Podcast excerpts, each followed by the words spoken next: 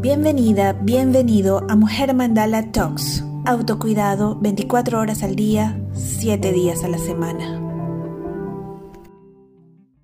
Nos va a acompañar la maravillosa Rosa de Vicentes, una co breadwork en renacimiento venezolana y que además es especialista en procesos de duelo. Bienvenida, Rosa. Hola, ¿cómo estás, Holanda? Contenta de estar contigo. Yo, encantadísima. Precisamente la invitación que te hice es porque estamos, bueno, trabajando todo el mundo en esto, ¿no? Aprovechando este útero en el que estamos metidos, y forzosamente algunos, otros ya eh, se lo respiran mejor, y, pero de alguna manera también prevenir, ¿no? Porque la prevención es la medicina del futuro prevenir eh, estos desencuentros con la realidad que nos afecten, que, nos, que, que rompan nuestro sistema inmune, porque nuestro sistema inmune se compone 99% de emociones y de cómo asumimos las cosas, ¿no? Y, eh, y, justamente cuando empezamos estos encuentros, hablábamos del modelo de, de duelo que pasa por varias fases, ¿no? Entonces, ¿cómo nos podíamos ver reflejados en eso? Entonces, por eso te, quería aprovechar tu, sabiduría y tu paciencia y tu dulzura para que nos conversaras sobre esos procesos, cómo los podemos transitar. Qué bonita, gracias por, por, esas palabras tan bonitas. Bueno, este, pues mira, como tú lo dices, hay diferentes niveles de crisis ahorita, ¿no? Porque todo esto es crisis, ¿no? Y, mm. ante la crisis eh, depende mucho cómo la persona esté madura emocionalmente para afrontar cualquier tipo de crisis, desde no me puedo pintar el pelo, puede ser una crisis para alguien. Absolutamente. como eh, la muerte. O sea, estamos hablando de muchos niveles de crisis, de, muy variada, un abanico de, que hay ahorita. Y por supuesto aquí le estamos hablando a, un público pues, que puede estar en cualquiera de las situaciones. ¿no? lo importante es que ante una crisis, que, que una crisis es un, como un sinónimo de un cambio, o sea, algo que ocurrió, ¿no? Que muchas veces sentimos que somos las víctimas de eso que ocurrió. No importa si es que me dejó mi marido y, yo tengo parte de la responsabilidad, o sea, yo siento que es algo afuera que, tiene la culpa y que me volteó la tortilla, como dicen aquí en España, ¿no? O sea, se me volteó la tortilla y ahora, este, yo, pobrecita yo, ¿por qué no? Entonces, ahí es donde viene la negación, ¿no? Lo que, lo que tú hablabas. Entonces, la, primera reacción humana ante un cambio, eh, como te digo, que puede ser muy violento y muy duro, o puede ser algo que no es tan duro, pero para esa persona no lo sabe manejar, porque por eso te digo que tiene que ver mucho también con la madurez emocional de la persona. O sea, yo siempre digo que la persona no crece igual en su cuerpo físico, que en su cuerpo mental, que en su cuerpo emocional y que en su cuerpo espiritual, ¿no? Nosotros tenemos... Sí, son cinco imperios. Exacto. Entonces, desde ahí tú crees, tú dices, ah, bueno, yo tengo, por ejemplo, yo ahorita físicamente tengo 56 años, ajá, pero entonces yo creo que mi cuerpo mental tiene 56, que mi cuerpo emocional no. Y resulta que no, que yo puedo tener en mi cuerpo mental 90, porque soy una sacerdotisa, que sé yo, de las otras vidas, ok, puedo tener, pero puedo tener en mi cuerpo emocional 6 años, porque me quedé atascada ahí en una historia que tengo inconsciente, que taca, taca, y yo creo que tengo 56, pero mis reacciones emocionales, mi manera de afrontar esas crisis, esas situaciones que a veces pueden ser muy graves, como tú dices, o poco graves, está en esa edad. Entonces, claro, si yo tengo seis años, bueno, voy a reaccionar, o sea, emocionalmente hablando me refiero, pues voy a reaccionar desde ahí. Entonces, eso la gente lo puede sentir. Ahorita estamos hablando de esta gran crisis mundial, por decirlo así, pero lo puedes sentir en, cosas muy pequeñas, o sea, como te digo, como el tinte de pelo. Yo tengo un poco de amigas en crisis por eso, y otras que, por favor, o sea, me dejo mi pelo blanco, qué linda me veo, o sea, o sea puede ser, ahí mismo ya tú ves tu reacción. Y, es lo que yo le invito a hacer a las personas que, que, me están escuchando. O sea, ¿cómo reaccionas tú en la intimidad? Ojo, porque también tenemos esas reacciones sociales, ¿no? Entonces tú socialmente, este, delante de un cliente, como le digo yo a muchas personas, a tú si tienes paciencia, tú sí respondes tranquilamente, tú no te alteras, ¿no? Pero, ah, bueno, ¿cómo le respondes a tu hija? ¿Cómo le respondes a tu marido? ¿Cómo le respondes a tu mamá? ¿no? Entonces, es como ahí, en tu intimidad, cuál es tu manera reactiva. Entonces, ante eso, te puedes dar cuenta más o menos de cuál es tu edad emocional. ¿Eres una niña o eres un adolescente o dónde estás parada, ¿no? Luego de eso, pues ver cómo reaccionas ante tus diferentes crisis de vida. O sea, mira para atrás, ¿verdad? Por ejemplo, bueno, hay gente que ha enviudado, eh, eh, eh, se ha divorciado, no, no ahorita, no, no estoy hablando de esta situación ahorita, sino del pasado, historias pasadas, qué pasó, cómo reaccionaste, cómo, cómo, cómo, te, cómo te ves, ¿no? Y ahí ves cómo es tu negación, porque entonces hay negación que es totalmente de evadir, o sea, aquí no está pasando nada, esto no es mentira, ok, de, ni me entero, yo estoy bailando, yo estoy jugando, yo ni me entero, ¿no? Es que no me quiero enterar, ¿no? Entonces, esa es una, ¿no? Y la otra es la, este, la de por, qué, ¿no? Que yo digo siempre que el por qué es porquería, ¿no? Porquería. o sea, ¿por qué? ¿Por qué a mí? ¿Por qué yo? ¿Por qué? ¿Por qué? ¿Por qué? ¿No? Y entonces en ese por qué también nos quedamos en una negación, de alguna manera, porque entonces es el famoso cuento de aquel libro de hace muchos años de quién se llevó mi queso, ¿no? Eh, de los ratoncitos y tal. Entonces, los ratoncitos de una vez se fue el queso y se fueron a buscar otro queso. Pero los hombrecitos, ¿por qué? ¿Pero quién se lo llevó? O sea, como que alguien tiene la culpa. Pero realmente está pasando. O sea, no importa quién tiene la culpa, no importa si fue de un murciélago, no importa si fue algo maquiavélico que inventaron los chinos. O sea, lo que importa, lo que a ti te importa aquí y ahora es qué te está pasando a ti, cómo te afecta a ti. ¿no? y, y ahí viene esa otra parte que viene después de la negación, o sea, una vez que, porque por ejemplo yo veía aquí en Barcelona, o sea, la gente como que, como que eso no era con ellos, ¿no? Estamos saliendo, todo el mundo, ¿no? Hasta que empezaron a ver que la cosa era en serio, ¿no? Que, que se empezó a morir mucha gente, y entonces como que dijeron, oye, no, ya va, como que sí, ¿no?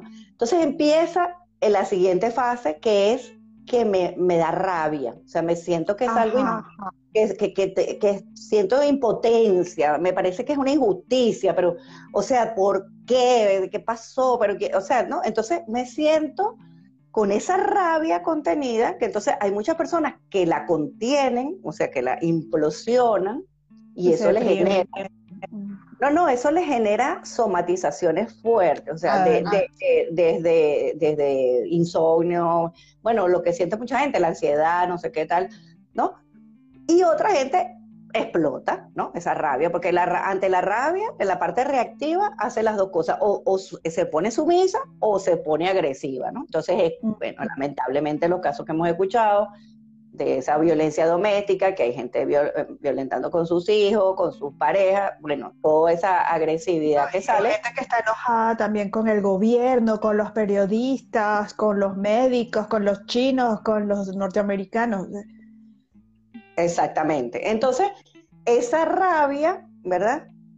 ¿Qué pasa? Que tú estás como, como, ahí yo digo que estás como, o sea, en la primera etapa de la, de la negación estás como una, ni, como una niña, ¿no? Que no es ni siquiera inocente, sino ingenua, o sea, o como un niño, ¿no? Como que no, no, no, no te das cuenta de nada, ¿no? Como que, ¿no? En, en esa etapa de la ilusión, la llamo yo, ¿no? Como, y creándote tu propio mundo, ¿no? Paralelo. Luego que entras en esa etapa de la rabia, yo siento que entras en tu adolescente rebelde, ¿entiendes? Que dice, pero bueno, pero ¿por qué yo me tengo que quedar metida en la casa? Bueno, que lo vemos con muchos adolescentes. Entonces, ah, pero es como un adulto que puede ser bien viejo, pero reacciona como un adolescente. O sea, no, porque yo le voy a hacer caso, porque ahora sí, ahora no, ahora a las 10, ahora a las 4.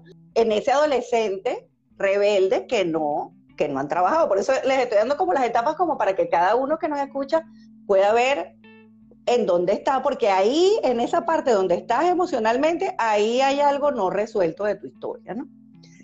Luego de ahí entramos, entonces, en ya después que peleo con Raimundo y todo el mundo y, que me doy cuenta que pelear no es el camino, ¿no? Entonces, ¿qué me queda? Llorar, o sea, ya me deprimo, lloro, me sale todo el dolor, la tristeza, bueno, o sea, qué horrible lo que está pasando, no sé qué, ¿no? Y por supuesto hay personas que, como tú lo dices, yo, yo tengo gente, clientes que tiene, han tenido el esposo en la UCI, que se le ha muerto la mamá y la hermana en la UCI, que están contagiados, que tienen bueno, todos esos miedos. Entonces, claro, ahí pues llega un, eh, yo siento que cuando tú lloras es como, como el libro El Caballero de la Armadura Oxidada, ¿no? El primer eh, castillo donde se metió el caballero fue el castillo del silencio y lo que hizo fue llorar, ¿no? Entonces cuando empezó a llorar, se le empezó a oxidar la armadura y se le empezó a caer, ¿no? Y, y ese es, la armadura es tu gran ego, ¿no? Que el ego es bueno, pero yo digo que el ego es como el colesterol, que hay un ego bueno y un ego malo, ¿no? Un ego que te protege, que te cuida, que, te, que, te, que, que es tu personalidad, pues que la vas a tener en esta vida, que es tu cuerpo. Pero hay un ego malo, que es ese que a veces se siente superior. Te tranca. Claro, que es una armadura que se siente más fuerte y eh, superior, o está el otro ego del pobrecito. El vulnerable. Pero es igual de, de, armadura, es tu manera de defenderte, ¿no? Pero que cuando empiezas a llorar, es un buen síntoma, o sea, porque lo que pasa es que la gente no quiere llorar. Por eso ahorita todo, todo se, se vende, es para que para que seas feliz, para que goces un pullero, para que eh, rápido, para que tengas el éxito rápido. Y eso es lo que la gente compra, porque entonces la gente cree que es verdad, ¿no? y no se da cuenta que todo ese proceso emocional, como te digo, son etapas de tu vida que no has cerrado. O sea, yo, yo lo comparo como, como si tú tuvieras puros eh, globos eh, o círculos abiertos, ¿verdad? Imagínate que tienes lo abierto de tu infancia, de tu adolescencia, de, de, de, de tus historias, de tus relaciones con tu mamá, con tu papá. Y entonces tú vienes caminando, tú eres un hombrecito, una mujercita por la vida y tienes un tropiezo y caes. Y caes en el huequito te caes para abajo. Sin embargo, si tú vas cerrando esas pelotitas, o sea, ya yo resuelvo el rollo con mi mamá, el rollo de mi niñez, el rollo de mi infancia, el rollo de tal, esto se va armando como una cantidad de, de, globitos, por decirlo así, que cuando tú vienes caminando y te caes, aquí esto te sostiene, te rebota, ¿ves? Y es mm, cuando tú tienes esa madurez emocional de, oye, poquito a poco vas otra vez agarrando como tu nivel, por decirlo así porque evidentemente emocionalmente caes cuando estás ahí, ¿no? Y que lo otro importante, Holanda, es que no importa si lo que a mí me pasa es el tinte de pelo, si para mí eso es muy grave emocionalmente hablando, como que se muera mi mamá. O sea, y la gente que oye, me oye dirá, bueno, esta está loca. No. O sea, porque el, el, que no afronta, no afronta. O sea, yo tengo gente que se le ha muerto su mamá, se le ha muerto su papá o su hermana, y no son capaces de verlos, no, no lo puedo ver así, no lo quiero ver, o sea, porque no lo soportan emocionalmente. O sea, para esa persona es, o sea, es como compararlo físicamente, aunque yo tenga aquí una heridita en la uña y a mí eso me duele horrible, y otra persona tenga, no sé, diabetes tipo 1 y, ¿sabes? Pero a mí me duele es mi uña, o sea, a mí no me duele, o sea, por más que yo tenga eh, me compadezca el otro, pero oye, a mí lo que me duele es lo mío y para mí lo tú eres, mío... Tú eres 100%. Las estadísticas son estadísticas, pero tú eres tu 100%.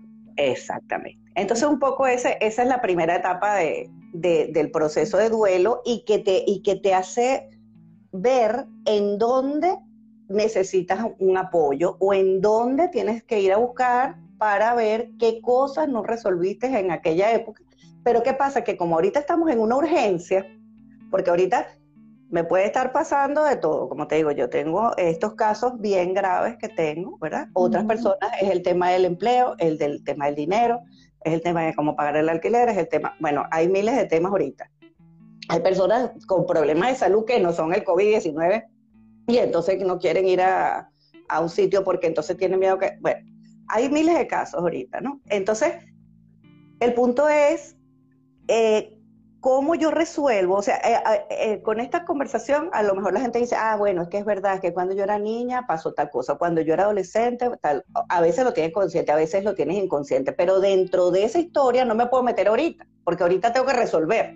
O sea, tengo que resolver cómo voy a pagar el alquiler, tengo que resolver qué voy a hacer, o sea, si mi marido se muere, si mi marido se salva, si, porque entonces esa persona es muy fuerte, Holanda, porque entonces lo llaman una vez al día y les dicen, por ejemplo, tu esposo está mejor y le quitamos esto y le quitamos lo otro. Y al día siguiente, mira, tu esposo se puso peor y bueno, y reza porque está grave. Sí, sí, sí, O sea, wow, eso, ese, ese, ese proceso que me ha tocado acompañar a varios, wow. O sea, emocionalmente es heavy, heavy, heavy, ¿no? ¿Y qué encuentro yo? O sea, que, ¿cuál es mi, mi herramienta súper valiosa que, yo la recomiendo no solamente por los beneficios que me ha dado a mí, sino a tanta gente durante estos 20 años, la respiración consciente. O sea, ¿sabes? Porque cuando tú respiras consciente y conectadamente, esa energía entonces te permite, eh, va como a todos tus cuatro cuerpos y te libera de cosas que tienes consciente y que no tienes consciente. Te permite llorar si quieres llorar, te permite este, eh, te, permite gritar si quieres gritar, te permite conectarte con, con el alma, con el ser de la otra persona, te permite tantas cosas, o sea, es tan variado eh, el abanico de posibilidades que la gente vive en una respiración consciente y conectada de energía, que, que después de que drenas todo eso, cuando llegas a ese nivel espiritual, que no es más que tú en energía, el tuyo soy en energía o tu yo superior, como la gente lo quiera llamar, o tu conexión con tu poder superior, como tú lo quieras ver, porque no me quiero meter aquí en creencias, sino en energía, ¿verdad? Entonces, cuando llegas ahí, es como que, wow, esa energía te, te toma, ¿ves? Y entonces es cuando tú te empoderas. Y yo particularmente me gusta llamarla a Dios, es como sentir a Dios ahí adentro, ¿no? Y entender, más que, más que entender mentalmente, vivir la experiencia de que, de que a quien a Dios tiene nada le falta. O sea, que tú estás ahí, contenida y sostenida, y la persona maravillosamente después que respira, em, a veces la primera, la segunda, porque hacemos un ciclo por lo menos de 10 sesiones, entonces dice, no, ya va, yo me tengo que centrar en mí. O sea, el alma de él o de ella está tomando una decisión, si quiere quedarse, si quiere irse. Y se me, se me erizan los pelitos cuando te digo esto porque es así de fuerte, ¿no? Y yo no, y no depende, de, yo, o sea, yo no puedo hacer nada porque es su decisión de su alma, ¿no? Y llegar a, claro, entonces llegar que la persona le llegue en una respiración esa verdad, o sea, sentida, no es lo mismo que pensada, no es lo mismo que una creencia, no, es así, ¿entiendes? Entonces es cuando, wow, y esa persona respira y dice, no, ya va, yo me tengo que volver a mí, tengo que eh, ver qué hago con mi vida. Entonces ahí empezamos, ah, bueno, ¿cómo está el tema económico? ¿Cómo está tu tema de salud? ¿Cómo está, o sea, cómo está tu emergencia vital? Porque tú tienes que atender primero tu emergencia vital. y sobre todo si dependías económicamente de esa persona. Y claro, estos procesos hacen que muchas personas se planteen, o sea, ¿qué he hecho yo con mi vida? O sea, cuando una persona que está lo tuyo, ¡pum!, de pronto piensas o se muere o piensas o, estás tan cerca de que se pueda morir, tú dices, wow, o sea, ¿qué he hecho yo con mi vida? Porque ese es ese es esa es la gran enseñanza de estos procesos de muerte y a mí de verdad me, me parecen unos procesos súper profundos de crecimiento, son puntos de inflexión en tu vida, pero donde verdaderamente creces, pero bueno, exponencialmente, ¿no? Entonces, allí es la gran pregunta. Oye, ¿por qué yo estoy en esta situación? ¿Por qué yo dependo de esa persona? Porque yo, ¿dónde me perdí, no? ¿Dónde me perdí? Y entonces es cuando la gente en estos procesos tan duros, después de pasar lo que acabamos de decir, la negación, la rabia, ta, ta, ta, ta, ta, dice, ya va. Y después llorar todo lo que tiene que llorar, porque yo siento que, que la llorada es, es eh, rendirte, ¿no? Y rendirte es la rendición en el buen sentido, no, no me rindo de me rindo, no puedo, no puedo, no. Es rendirte hacia una voluntad superior, ¿verdad? Que no depende de ti, que depende de la conexión de cada alma, porque aquí sí nos tenemos que ir un poco más arriba. Y ante, ante rendirte, dices, bueno, ¿en, en qué, qué cosas están a mi alcance? Y qué cosas no, qué cosas las, tengo que soltar y confiar. Y ahí es donde viene la fe, ¿no? Porque la fe no es una creencia de Dios o del universo, de una energía creadora de vida, como lo quieras, como sea tu conexión con lo superior. La fe no es una creencia, la fe es una certeza, es una vivencia, es una es como que tuvieras los pelos en la mano, pues como decimos nosotros, es como es real. Qué bonito decirlo, qué bonito escucharte. Es real. Porque es que, que también es algo que, que tú encuentras, encuentras en lo profundo de ti y no te sorprende, pero resulta que te preguntas por qué no lo había tomado. Exacto, pero es que es que por eso, porque como no, porque como nos hemos creído que somos ese, ese caballero o dama con armadura, o sea, hemos creído que somos esa, esa personalidad, esa, esa cosa que yo me puse para protegerme desde pequeña y para defenderme de la vida, como te digo, agrediendo o sometiendo, no importa, esas son mis maneras de que yo he podido sobrevivir.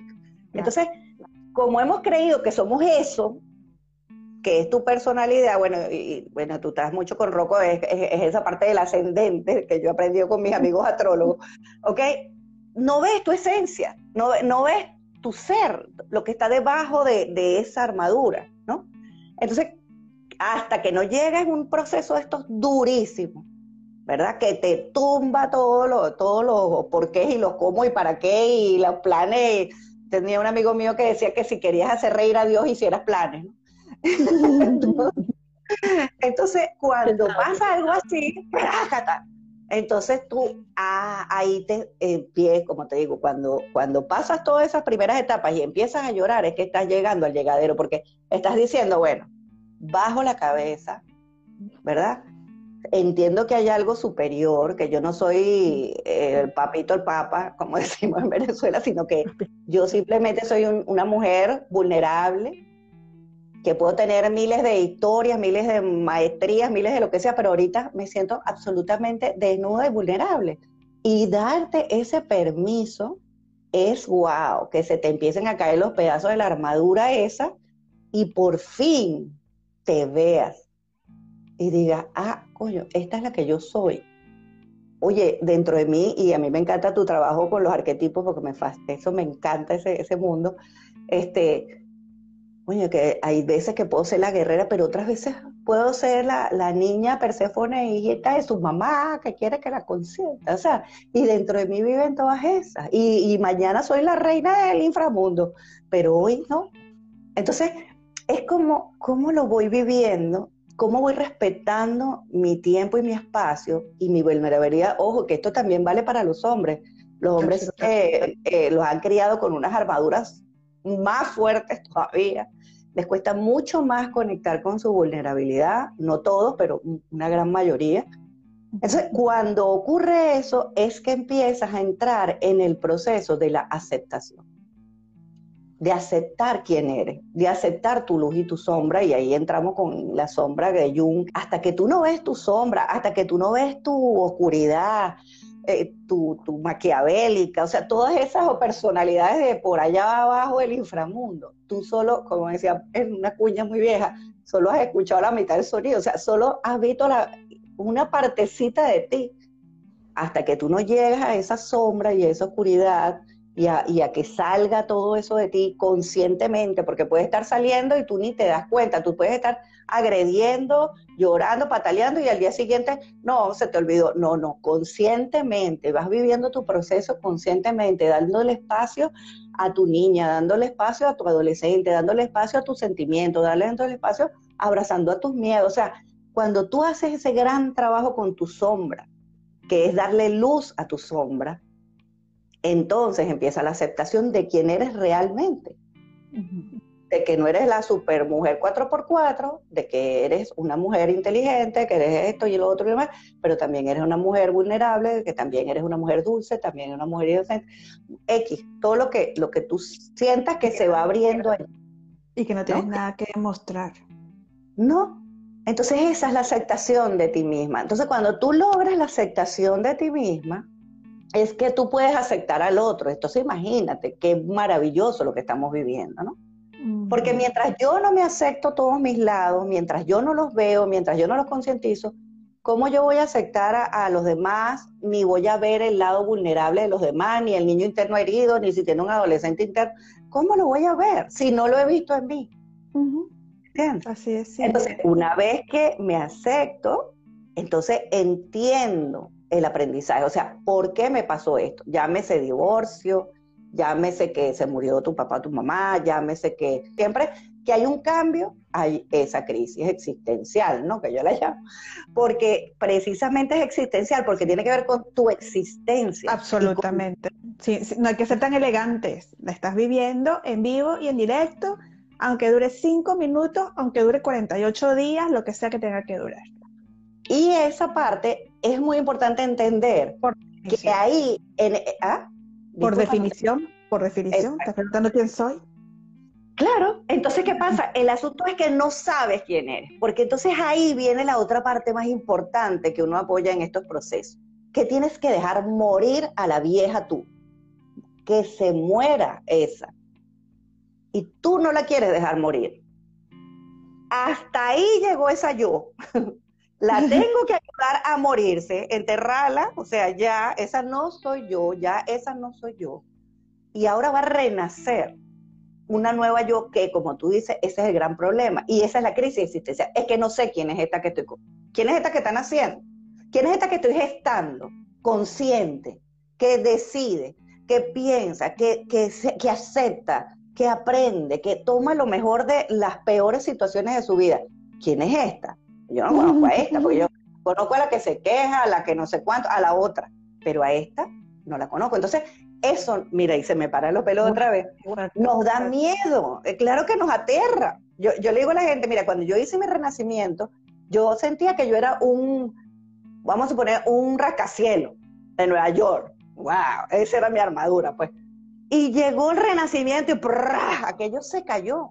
O sea, todo lo que yo creía que yo eran mis valores, ya no eran tanto mis valores, lo que yo creía que era bueno ya no era tan bueno, lo que yo creía era malo ya no era tan malo. O sea, yo, eso, es, eso te asusta porque te quedas, o sea, como en, un, como en un barranco, ¿no? Eh, a mí me gusta mucho una metáfora que hace Ley Ribeiro en, El éxito no llega por casualidad, ¿no?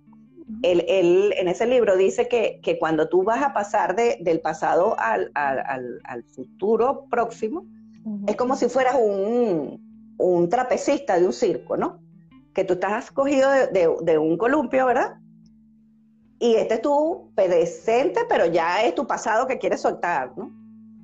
Y entonces tú ves el otro columpio que viene, que es como lo que tú quieres ser ahora y, tu futuro, y, pero ya, pues que lo quieres coger, ¿no? Entonces tú estás así y dices, bueno, sí, sí me lanzo, sí, sí, no, no, sí, sí me lanzo, ¿no? Entonces cuando logras soltarte de este, ¿no? Que es lo conocido, y todavía no te has agarrado del otro, te quedas ahí en tu punto más vulnerable. Y eso es lo que le tenemos miedo, porque ya no vas a ser más la que estaba en aquel columpio, porque todavía no eres la que estás en el otro columpio, y aquí estás en el aire. Te puedes caer, te puedes coger del otro, te puedes volver a coger al otro. O sea, y ahí lo único que te queda, hermana, es fe. Fe. Sí, Sí, ahí eh, eso nos da mucho miedo, pero esos son grandes momentos de crecimiento, de renacimiento, de, grandes oportunidades, de, saber que detrás de cada emoción de esas que llamas, entre comillas, negativas, hay una gran alquimia que puedes hacer y hay una gran fuerza. Y eso es lo que la gente no entiende, porque no se dan cuenta de todo el acumulado que llevan metido allá adentro y hasta que no lo drenan, pues entonces eso está ahí y si no, lo, si no explota con los demás, que es malo, porque te echa a perder tus relaciones, va a explotar para adentro y te va a, a estropear tu salud. ¿no? Sí. La vida es un eterno aprendizaje y nosotros hicimos un, como un contrato de almas que vinimos a vivir lo que vinimos a vivir, que se nos olvidó, pero estamos evolucionando o a través del dolor o a través de la conciencia. Entonces, Tú decides que no le tengamos miedo al dolor, que no le tengamos miedo al duelo, porque el dolor forma parte de la vida. O sea, cuando las mujeres parimos, cuando nosotros nacemos, hay, un momento, hay momentos de placer y hay momentos de dolor. Y es así. Y es así como la vida se, decidió crearse, ¿no? Entonces, el, el, camino de muchos caminos que yo he visto y vivido y experimentado en 20 años, yo sinceramente creo que los trabajos con la respiración consciente, eh, lo que llaman hoy en día breathwork, son los más potentes y poderosos para tú vivirlo y tú sentirlo. O sea, no depender de otra persona. O sea, es verdad, soy, soy terapeuta o coach, como que me quieras llamar en el proceso para acompañarte pero el que lo vive eres tú, el que se lo respira eres tú, el que lo sufre eres tú y el que lo goza eres tú. ¿Se puede hacer online el trabajo de breathwork contigo? Sí, sí, sí. Como yo quiero ya, no voy a ir a esperar, entonces déjame ver si lo puedo hacer online. Es que, mira, habíamos empezado a experimentar justamente hace poco que hicimos una cumbre de respiración consciente, es que fue todo tan canalizado. Y mira, ahora solo se puede hacer online, porque la gente no puede hacerlo en persona. Y ha sido maravilloso porque la conexión energética es energética. Así que bueno. Eh, lo sientes. Gracias, Rosa, porque es que además eres una verdadera sacerdotisa de Perséfone. Estábamos hablando de eso y encontrar eso es un tesoro. Te lo dije, te lo dije otro día. Tú me lo dije, claro, eres una, eh, este es el arquetipo tuyo, eres una psicopompo y además eres de este clan de la, que no tiene miedo de trabajar en las sombras y que es capaz de, no necesito antorcha, yo camino, este, porque la luz está en, mí. en tus pasos. Wow, qué, qué, intenso, qué fuerte. Ay, qué linda. Mira, tengo la, carne de gallina eh, hablando aquí contigo, de verdad, qué lindo. Muchísimas, muchísimas gracias por estar aquí. Seguimos conectados. Bueno, seguimos y ya saben, aquí tienen eh, una maestra que está esperando para caminar con ustedes. Un abrazo a todas. Muchas gracias por esto.